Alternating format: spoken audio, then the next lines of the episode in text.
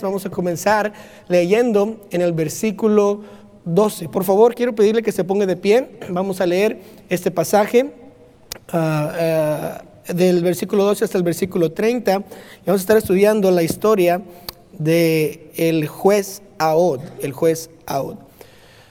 Note lo que dice el versículo 12 de jueces capítulo 3. Dice, volvieron los hijos de Israel a hacer lo malo ante los ojos de Jehová, y Jehová fortaleció a Eglón, rey de Moab, contra Israel, por cuanto habían hecho lo malo ante los ojos de Jehová. Este juntó consigo a los hijos de Amón y de Amalek, y vino a, e, e hirió a Israel, y tomó la ciudad de las palmeras. Y sirvieron los hijos de Israel a Eglón, rey de los moabitas, 18 años. Y clamaron los hijos de Israel a Jehová, y Jehová les levantó un libertador a Ahod, hijo de Gera, benjamita, el cual era zurdo. Y los hijos de Israel enviaron con él un presente a Eglón, rey de Moab. Y Ahod se había hecho un puñal de dos filos, de un codo de largo, y se lo ciñó debajo de sus vestidos a su lado derecho, y entregó el presente a Eglón, rey de Moab. Y era Eglón hombre muy grueso. Y luego que hubo entregado el presente, despidió a la gente que lo había traído. Mas él se volvió desde los ídolos que están en Gilgal y dijo, Rey, una palabra secreta tengo que decirte. Él entonces dijo, Calla. Y salieron de delante de él todos los que con él estaban. Y se le acercó a Od, estando él sentado solo en su sala de verano. Y a Od dijo, Tengo palabra de Dios para ti. él entonces se levantó de la silla entonces alargó a Od su mano izquierda y tomó el puñal de su lado derecho y se lo metió por el vientre, de tal manera que la empuñadura, ah, empuñadura entró también tras la hoja y la gordura cubrió la hoja porque no sacó el puñal de su vientre y salió el estiércol. Y salió a Od el corredor, ah, perdón, al corredor y cerró tras sí las puertas de la sala y las aseguró con el cerrojo. Cuando él hubo salido, vinieron los siervos del rey, los cuales vinieron viendo las puertas de las salas cerradas, dijeron, sin duda, él cubre sus pies en la sala de verano. Y habiendo esperado hasta estar confusos, porque él no abría la puerta de la sala, tomaron la llave y abrieron, y aquí su señor caído en tierra, muerto. Mas entre tanto que ellos se detuvieron, Ahod escapó y pasando los ídolos se puso a salvo en Seirat. Y cuando había entrado, tocó el cuerno en el monte de Efraín y los hijos de Israel descendieron con él del monte y él iba delante de ellos. Entonces él les dijo, seguidme, porque Jehová ha entregado a vuestros enemigos los moabitas en vuestras manos y descendieron en pos de él y tomaron los vados del Jordán a Moab y no dejaron pasar a ninguno. Y en aquel tiempo mataron de los moabitas como diez mil hombres, todos valientes y todos hombres de guerra, no escapó ninguno. Así fue subyugado Moab aquel día bajo la mano de Israel y reposó la tierra 80 años. Esta noche quiero ah, predicar un mensaje titulado El juez no ideal.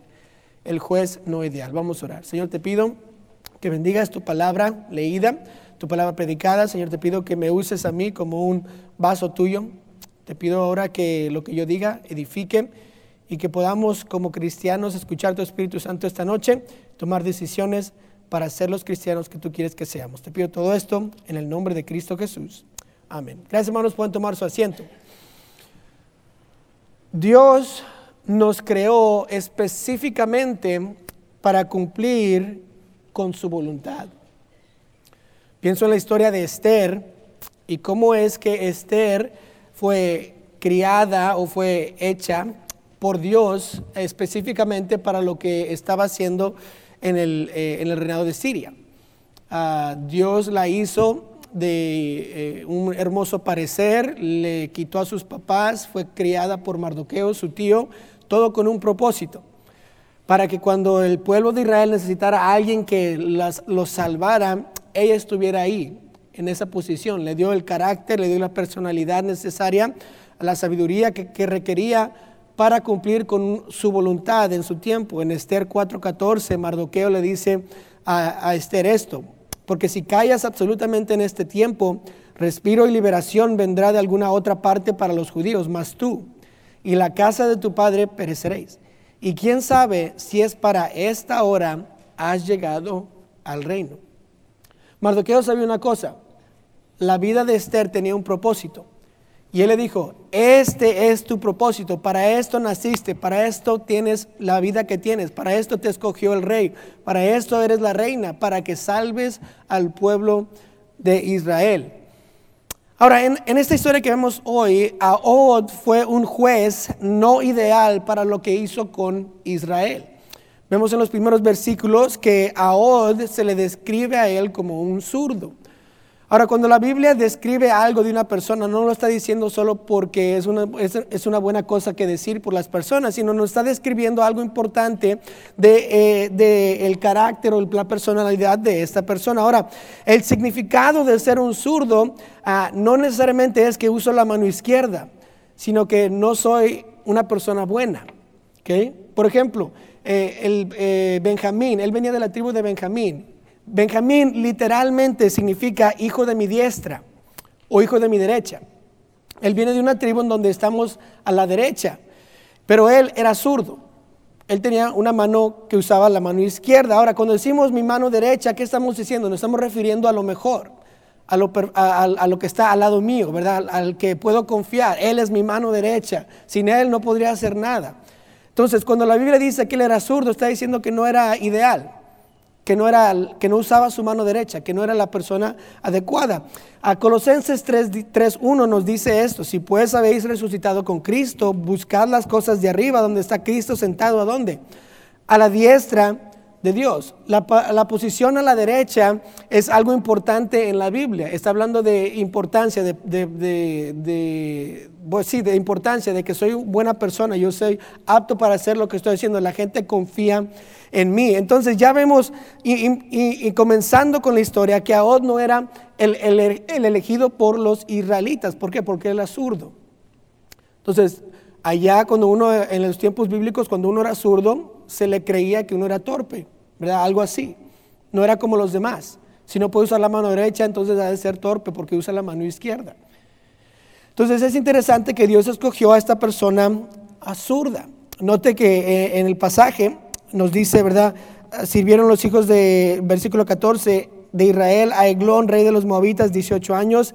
Y cuando clamaron los israelitas, Jehová les levantó un libertador a Ahod. O sea, Dios les dio a Ahod. Yo estoy pensando, yo creo que, los israelitas estaban pensando esto. ¿Por qué a Ahod? ¿Por qué a un zurdo? ¿Por qué a ese tipo de personas? Ah, y rápidamente entra la historia, ¿verdad? Y dice que a los israelitas le dieron un regalo y fue al rey Eglón. Cuando llegó con el rey Eglón, ah, dice que él mismo hizo un puñal. Ahora, un puñal ah, es como una espada corta, una espada chiquita. Dice que es de dos filos, entonces no está dando el tipo de espada que era. era. Era como si fuera una espada, pero muy corta. Y no era una espada sofisticada porque dice que él la hizo. Entonces pudo haber sido de piedra, pudo haber sido de metal, pudo haber sido de, otras cosas, pero no era algo sofisticado, era algo ah, que él había hecho. Ahora, dice que, el puñal tenía un codo de, tamaño. Y uno dice, pues, ¿qué es un codo? Pues en los tiempos antiguos no tenían, ¿verdad?, el sistema métrico o el sistema ah, de, americano de hacer pulgadas. Entonces, ah, el codo era básicamente un codo. Entonces se medían del codo a la mano y esto era un codo. Obviamente, ah, no era todo exacto, pero está diciendo más o menos que era un codo. Entonces, imagínense, se hace él hace un puñal o una espada muy corta del tamaño de su codo a su mano. Eso es lo que dice la, Biblia. Ahora, uh, note, note, que en el versículo 18 ah, dice, y luego que hubo entregado el presente, despidió a la gente que lo había traído. perdón, versículo 17, entregó, no, ya me perdí. Note, versículo 16, perdón, y Ahod se había hecho un puñal de dos filos de un codo de largo y se lo que, dice, ciñó debajo de sus vestidos a su lado derecho. Entonces, antes de que Ahod va al rey Eglón, él se ciñe el, el, puñal y se lo pone al lado derecho. ¿Qué es el ceñir? El ceñir es lo que usamos nuestros cinturones, ¿verdad? Nos ponemos el cinturón, lo apretamos y nos, y nos mantiene los pantalones arriba. Es lo mismo el ceñir. El ceñir es, se puso algo alrededor de su, de su, ah, de su cintura y se ciñó o se apretó esto, o sea, se amarró el, el, puñal y se lo puso al lado derecho. Ahora, si usted fuera el rey Eglón y el enemigo viniera a darle un regalo, ¿qué haría? ¿Lo dejara entrar o lo va a checar? Lo va a checar, ¿verdad? Entonces, ¿por qué es que la Biblia nos dice que lo puso en el lado derecho? Porque todos en esos tiempos eran, usaban la mano derecha. Nadie era zurdo. El zurdo era el, loco, ¿verdad? El, que no era bueno. Entonces, él sabiendo esto, sabiendo que él usa su mano izquierda, puso su, daga o su, ah, su, espadita aquí a la derecha. ¿Por qué? Porque cuando fue, yo me imagino con los, con los guardias del rey, ¿qué hicieron? Le checaron el lado izquierdo. Porque todos que sacan su espada del lado izquierdo. Entonces él se se lo esconde en la mano derecha, nadie sabe que está ahí, pero Ahod se pone esta cosa que él hizo, esta daga, en la mano derecha. Por eso uno dice que se lo puso en la mano derecha. Después se fue con el rey y le dio un regalo. Y el rey dice que despide a todos. Y luego Ahod regresa. Ya que sabe que puede entrar con el rey, regresa y le dice, tengo un secreto para ti, rey. Ahora me encanta la frase que dice que Eglón era un hombre muy grueso. Eso solo quiere decir que estaba bien gordo. Palabras bonitas de la, de la Biblia quiere decir estaba gordo el Señor, ¿verdad? El rey. Le gustaba comer. Y nos describe que él era un, hombre gordo. Dice, tengo un secreto para ti. Y le dice, calla. ¿Qué quiere decir esta palabra calla? Quiere decir, no hables más. ¿Por qué? Porque no quiero que nadie escuche. ¿verdad? Y la Biblia nos dice que él dice, calla y manda a todos a que se vayan de donde está y después se va a su sala de verano. Ahora, la sala de verano es como una, una, sala o un jardín en donde los reyes y la gente rica se iba a pasar el día del verano. ¿Por qué? Porque estaba muy caliente. Entonces, normalmente tal vez había una fuente, había árboles que cubrían con, con sombra, era cosas así. Esa era la sala de verano, algo así tenía, donde ellos se iban y estaban disfrutando el día o tratando de no estar tan calientes en otros cuartos. Entonces, básicamente dice, salgan todos y me voy a llevar, me lo voy a llevar a este lugar específico, este lugar este, este, secreto, no secreto, pero donde no hay nadie. Y ahí se van y hablar el secreto. Dice, tengo un, un, recado de Dios para ti. Luego dice la Biblia que, que este eglón se para y se acerca a Od para escuchar el secreto. ¿Verdad? Entonces, Od dice que agarra su mano izquierda, saca la daga o el puñal y se la mete en el vientre a Eglón. Y dice que la hoja fue cubierta por la gordura de Eglón. ¿Qué quiere decir? La hoja es donde estaba él agarrado del, del puñal. Quiere decir que Eglón estaba tan gordo que cuando le metió el puñal, la gordura le cubrió toda la mano y no podía sacar el puñal. Entonces tuvo que dejar el, el puñal adentro y lo dejó. Y se fue. Y ahora la Biblia describe algo que tal vez Ah, no es muy bonito, pero dice que el estiércol le salió. Nos está dando la, cantidad de, herida que Ahod le hizo a Eglón. Le hirió tanto que los intestinos y todo lo que tenía guardado ahí, él salió. Horrible, horrible posición. Entonces Ahod hace esto, dice, ok, ya hice, ya hice lo que tenía que hacer, va, cierra la puerta, le pone candado y se va. Y ahora vienen los guardias del rey Eglón para checar con el rey. Y dicen algo muy interesante. Versículo 24. Cuando él hubo salido, vinieron los siervos del rey, los cuales viendo las puertas de las salas cerradas, dijeron, sin duda, él cubre sus pies en la sala de verano. Él cubre sus pies. ¿Qué está, ¿Cómo que está cubriendo sus pies? Pues esta frase se se encuentra también en 1 Samuel en donde el rey Saúl está buscando a David y dice la Biblia que él se va a una cueva para cubrir sus pies. Y ahí es donde David decide no matar al rey Saúl. ¿Por qué? Porque el rey Saúl era escogido de Dios. La, frase cubrir sus pies quiere decir, como mi papá solía decir, voy a ir al trono. Nadie sabe, ¿verdad? Es voy al baño a hacer el número dos. Papá, eh, ok, voy, a hablar con el presidente, ahorita vengo. Tenemos frases así, ¿verdad? Que no decimos qué vamos a hacer, pero todos sabemos qué vamos a hacer. Y dice ahí que se cubrió los pies. ¿Qué quiere decir? Que estaba yendo al baño. Ahora, ¿cómo es que los siervos del rey sabían o pensaban que estaba yendo al baño? Yo me imagino que el olor de lo que Ahod le sacó el vientre estaba, pasando por todo el, el, palacio y los siervos decían, oh, ah, se está cubriendo los pies no vamos a entrar. Y se quedaron afuera. Se quedaron afuera tanto tiempo que dice la Biblia que se confundieron, que estuvieron tanto tiempo fuera confundidos. Si yo fuera un siervo del rey, yo no quisiera entrar cuando él está cubriendo sus pies. Me explico, ¿verdad? ¿Por qué? Porque el rey me puede matar. Entonces yo voy a esperar ahí. Yo me imagino, ¿cuántas horas pasaron estos siervos ahí en la puerta oliendo tanta asque, ah, y ahí están parados, ¿verdad? ¿Cuándo va a acabar? Dice la Biblia que estuvieron ahí hasta que se estuvieron ahí tanto tiempo que Ahod pudo regresar a donde estaban los ejércitos de Israel, prepararlos y estar listos para la batalla. Algo muy confuso. Estuvieron ahí y Ahod regresa, agarra al, pueblo de Israel. Estos, estos siervos, me imagino con mucho temor, agarran las llaves y empiezan a abrir porque no quiero ver al rey, ¿verdad? Desnudo y... Oye, ¿qué pasó? ¿Está muerto? Y empiezan, ¿y qué pasa?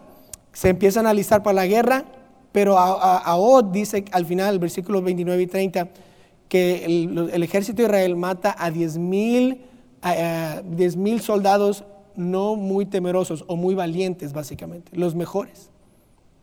Mató a todos, a 10 mil de los más valientes que tenía. Y Israel fue liberado por la mano de Ahod en estos tiempos matando a Eglón. Entonces, ¿qué nos enseña esta historia de este juez no ideal? Tremenda historia, ¿verdad? Si usted dice, las telenovelas tienen mucho drama, no, la Biblia tiene más. No, no vea telenovelas, lea la Biblia y va a estar bien emocionado, ¿ok? ¿Qué nos enseña esta historia del juez no ideal? Pues nos enseña tres principios del liderazgo que quiero ah, explicar esta noche. Note el primer principio, que Dios me dota específicamente. Note el versículo 15, por favor. Versículo 15 dice, y clamaron los hijos de Israel a Jehová, y Jehová les levantó un libertador, a Ahod, hijo de Gera, benjamita, el cual era zurdo, y los hijos de Israel enviaron con él un presente a Eglón, rey de Moab. Yo sin duda, ah, la única razón que yo creo que Ahod pudo infiltrar el puñal al, al palacio del rey fue porque era zurdo. Fue la única razón. La única razón que él pudo hacer el daño que él pudo hacer hacia el rey Eglón y matarlo fue porque no era alguien normal. Era alguien diferente. Dios lo hizo a él zurdo para que un día él pudiera matar al rey Eglón. Ah, al rey que estaba también manteniendo a los israelitas cautivos. La, inteligencia que el Señor le dio a Ahod de salir de la sala de verano, cerrar la puerta y actuar normal, mientras todos están pensando que el rey está cubriéndose sus pies, fue algo espectacular, fue algo excepcional, que solo Dios le pudo haber dado esa sabiduría, esa manera de pensar en esos tiempos difíciles. Imagínese, si usted lo mandan a matar al rey del, del reino que nos está poniendo cautivos, ¿qué tan nervioso estaría? ¿Qué haría usted? ¿Cómo, ¿Cómo estaría si, si, podría hacer la obra? Y Ahod dice que él sí pudo. Él tuvo, tuvo, eh, su mente era tan cabal que pudo hacer lo que se le pidió y matar al rey y nadie sospechó nada hasta que abrieron esa puerta. Entonces, Ahod fue dotado específicamente para esta tarea. Aunque todos tal vez lo veían como alguien raro, alguien que no era que no era muy diestro, ¿verdad? Porque era torpe, usaba su izquierda. Dios usó eso, Dios lo hizo así para que un día pudiera matar a Eglón, al rey que tenía a los israelitas cautivos. Yo me acuerdo hace como unos ocho años cuando empecé a, enseñar a los jóvenes aquí en la iglesia, habíamos a, muchos de ellos no les gustaban ser hispanos. Este, se quejaban, ¿verdad?, de que ah, comíamos frijoles todo el día y que por qué no podemos hablar inglés y, y por qué es que tengo que ir al servicio español, ni siquiera entiendo español. Y pensaban, ¿verdad?, que el, que el ser hispano no era lo mejor, que por qué es que Dios me había hecho de esta manera, por qué Dios me creó con piel café y no así güerito como usted, hermano, ¿verdad? Ah, yo le dije, no seas envidioso, ¿verdad? La verdad es que hace, hace como ocho años pasé mucho tiempo yo con los jóvenes ah, tratando de explicarles bíblicamente ah, que Dios no se equivoca ah, en cómo nos hizo y nos hizo hispanos porque tiene un propósito para nuestras vidas. Eh, me, pasé años eh, tratando de enseñarles bíblicamente que el ser hispano es algo que Dios escogió para nosotros. Nadie escoge ser, ¿verdad?, café o, o, o güerito o rojo, ¿verdad? Nadie escoge cómo se va a ver todos somos, Dios, Dios nos hace específicamente para cumplir con una tarea. Ah, y, les, yo les desafiaba muchas veces, les decía, ¿por qué no usan su habilidad para hablar español y alcanzar a otros para Cristo? Si ustedes se van al servicio de inglés, no es, no es malo, pero todos saben inglés allá y los de allá no todos saben español. Ustedes fueron dotados con la habilidad de, hablar dos idiomas para que puedan ser eficaces en esta área en donde Dios nos tiene para ganar más almas, para usar sus talentos para el Señor. Y empecé a desafiarles de esa manera. La verdad es que así a veces somos con Dios, ¿no? No nada más somos los jóvenes, sino todos. Ah, ¿Por qué me hiciste así, Dios? ¿Por qué no soy más alto? ¿Por qué no soy más chaparro? ¿Por qué no soy más guapo? ¿Por qué no soy inteligente? ¿Por qué no soy extrovertido? ¿Por qué me hiciste introvertido? ¿Por qué has hecho esto en mi vida? ¿Por qué dejaste que eso sucediera? Y como cristianos pensamos que Dios no nos dotó bien o que Dios nos ha, nos ha, dado la sabiduría que necesitamos y que pudiéramos tal vez hacer más si es que fuéramos diferentes. Pero Dios no comete errores. Usted y yo fuimos hechos ah, y dotados específicamente porque Dios tiene un plan para cada uno de nosotros y quiere que lo cumplamos. Dios no nos hizo iguales porque no podemos ser iguales, no, tenemos la misma influencia, no tenemos las mismas tareas, no, no, vamos al mismo trabajo. Dios nos hizo específicamente para cumplir con un plan y cumplir con su voluntad. Muchas veces creemos que Dios se equivocó. ¿Por qué me hiciste así? ¿Por qué no puedo hacer esto? ¿Por qué es que soy de esta manera? Pero la verdad es que Dios nunca se equivoca. Entonces le hago esta pregunta, ¿en qué cree que Dios se equivocó con usted? Y en eso que usted cree que Dios se equivocó, puede ser eso exactamente la razón que Dios lo hizo así. Él puede tener un propósito específico por esa cosa que no le gusta, por esa cosa que todos se ríen de usted, por esa cosa que usted tal vez no le encanta o no está bien fascinado por ello. Dios tal vez se lo puso ahí específicamente por una razón, para cumplir con un propósito. Y eso lo aprendemos de Ahod. Ahod fue creado, fue dotado específicamente para cumplir con eso. Ahora, note el principio número dos que aprendemos de liderazgo. Lo primero es que Dios me ha dotado específicamente para hacer una tarea. Segundo, lo que yo hago con mis dones me da credibilidad. Lo que yo hago con mis dones me da credibilidad. Note el versículo 28. Versículo 28 dice, entonces él les dijo, seguidme porque Jehová ha entregado a vuestros enemigos, los moabitas, en vuestras manos. Y descendieron en pos de él y tomaron los vados del Jordán a Moab y no dejaron pasar a ninguno. No todo lo que les dijo a la primera frase, la primera palabra, seguidme, seguidme. Primero, Ahod tuvo que hacer algo bueno con lo que Dios le había dado antes de que él pudiera decirle a los demás, síganme. Él tuvo que usar los dones que Dios le había dado para que los demás dijeran, wow, Él hizo algo grande, Él hizo algo que nadie pudo hacer. ¿Qué vamos a hacer siguiendo? Me imagino, ¿verdad? Que después de que ahora regresó y dijo, maté a Eglón, maté a todos pensaron esto. ¿Ahora qué sigue? ¿Qué vamos a hacer? Tal vez ellos pensaban, ¿cómo es que un zurdo va a poder hacer algo grande? ¿Cómo es que un zurdo va a tener la oportunidad de hablar con un rey, especialmente el rey que nos tiene cautivos? ¿Cómo es que un zurdo va a poder ah, matar a alguien? Eso sería, no lo podemos comprender, solo los que tienen ah, la mano derecha pueden hacer eso. Ah, y, todos tal vez los israelitas no, estaban muy confiados en lo que eh, Ahod iba a hacer. Dicen, bueno, si al menos lo matan a Ahod, al menos matan al zurdo y no a nadie que tiene la mano derecha, ¿verdad? mandémoslo a él, qué bien. Pero cuando él regresa y dice, maté a Eglón, maté a Eglón, me imagino que ellos cobraron un poco de ánimo. Y dijeron, wow, este, si él puede hacer algo, ¿Qué puedo hacer yo? Y entonces Ahod dice, síganme. Pero no hubiera sucedido si Ahod no mata a Eglón. La gente no va a seguir a Ahod si es que no, él, él no hace algo con lo que Dios le había dado, con su mano izquierda. Ahora entonces todos quieren seguir a Ahod. ¿Por qué? Porque Ahod hizo algo con el don que Dios le dio, con la, ah, imperfección que él tenía. Y ahora cobraron ánimo y quieren hacer algo. Yo pienso en David y Goliat. El rey David, ah, teniendo 17 años, él va a la guerra porque está obedeciendo a su papá, le da, quiere darle quesos, ¿verdad?, a sus hermanos y ve a Goliat maldiciendo al Dios, a Jehová, al Dios de los israelitas. Y David va y dice, ¿qué, qué vamos a hacer con él?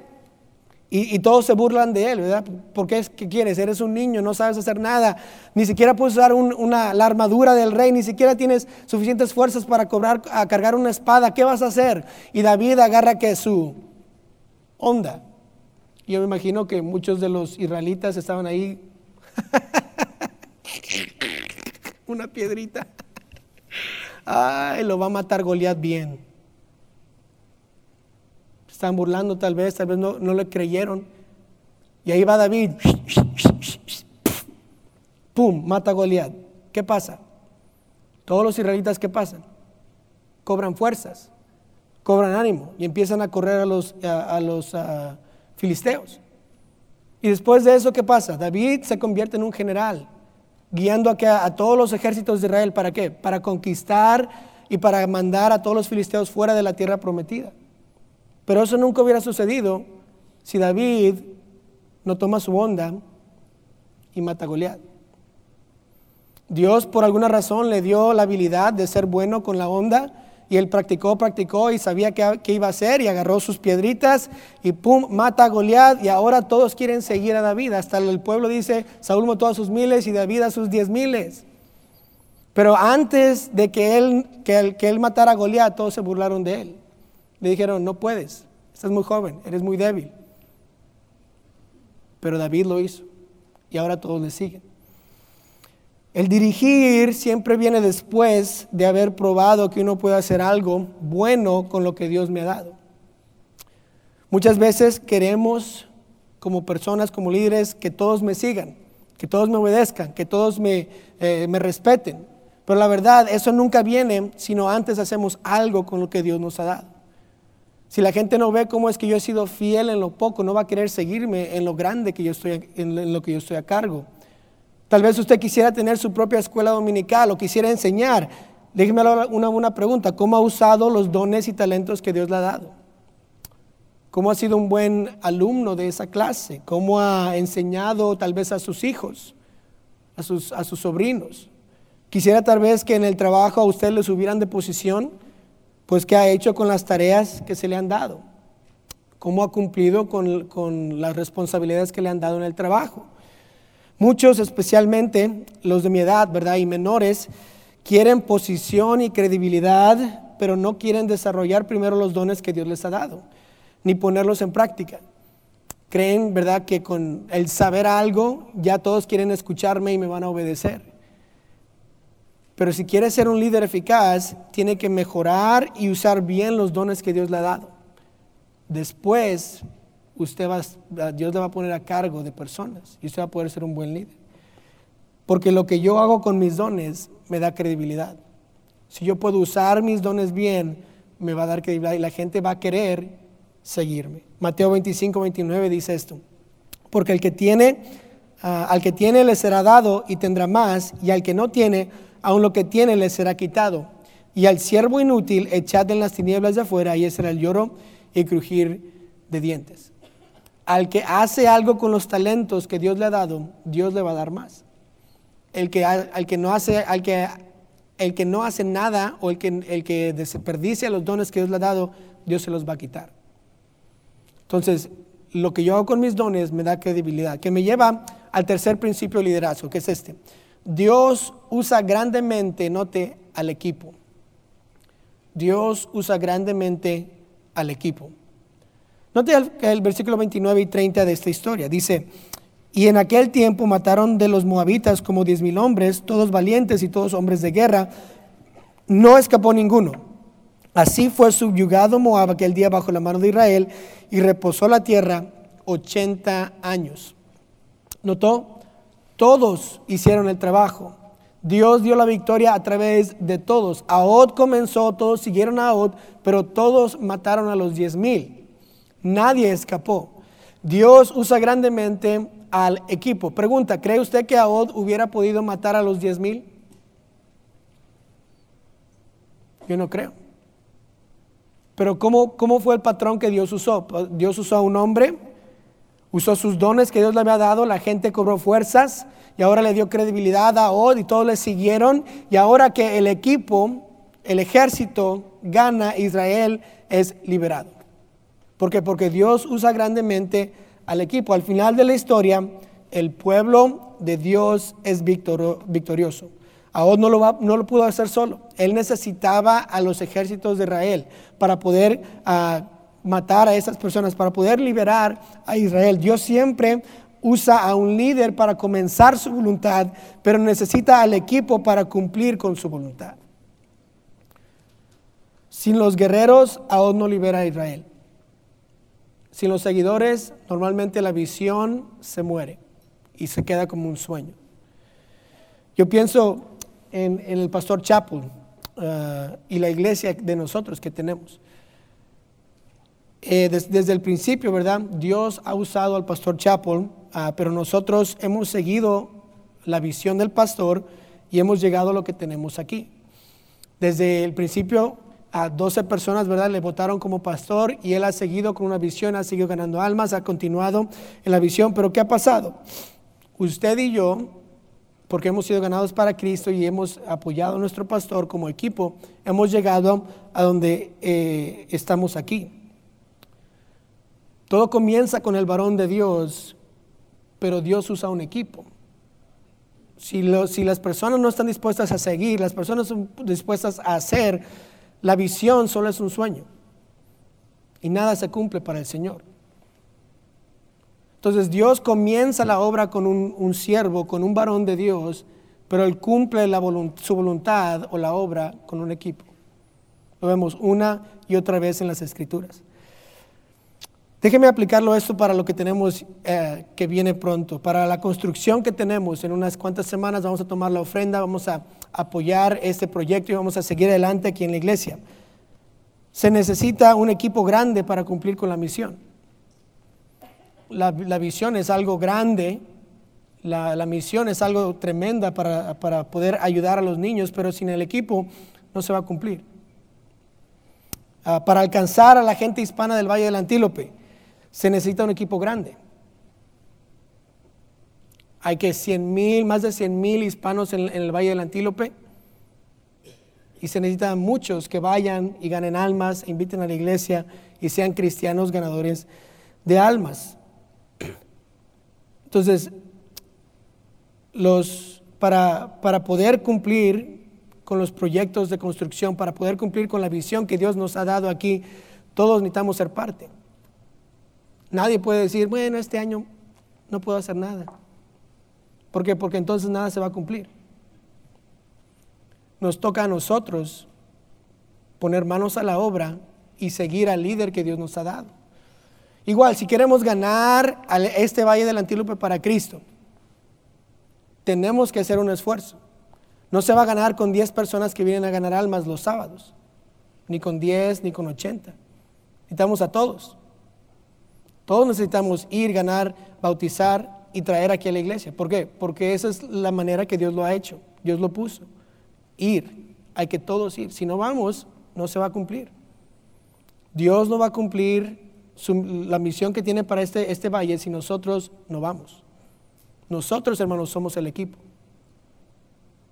Nosotros tenemos que ser. Ahora, para cumplir con la voluntad de Dios, se necesita a todos. ¿Reconoce eso usted? Reconoce que si usted no da, no se cumplirá la misión. Reconoce que si usted y yo no venimos a ganar almas, no se cumplirá la misión. No es suficiente que tengamos buenos líderes si nosotros no seguimos y llevamos a cabo la misión. Nunca cumpliremos con lo que Dios quiere hacer aquí. Nos toca a nosotros. Usted es sumamente importante para el cumplimiento de la misión y Dios usa el equipo para cumplir su voluntad. Y usted es parte del equipo. Yo soy parte del equipo. Si queremos ver a Dios obrar grandemente, todos tenemos que hacer algo. Todos tenemos que participar. Entonces, ¿qué, qué podemos aprender de esta historia? Podemos aprender que Dios nos ha dotado específicamente. Y Él no, nos, no hace errores. Él nos hizo exactamente como nos hizo. ¿Para qué? Para cumplir con su voluntad. Y aprendemos que lo que yo hago con mi don me da credibilidad. Ahora puedo ser un buen líder, puedo seguir. La gente va a querer seguirme. Y tercero, aprendemos que Dios usa grandemente el equipo. Que sin el equipo no se cumple la misión. Y nosotros, aquí en la Iglesia Bautista de Lancaster, somos el equipo.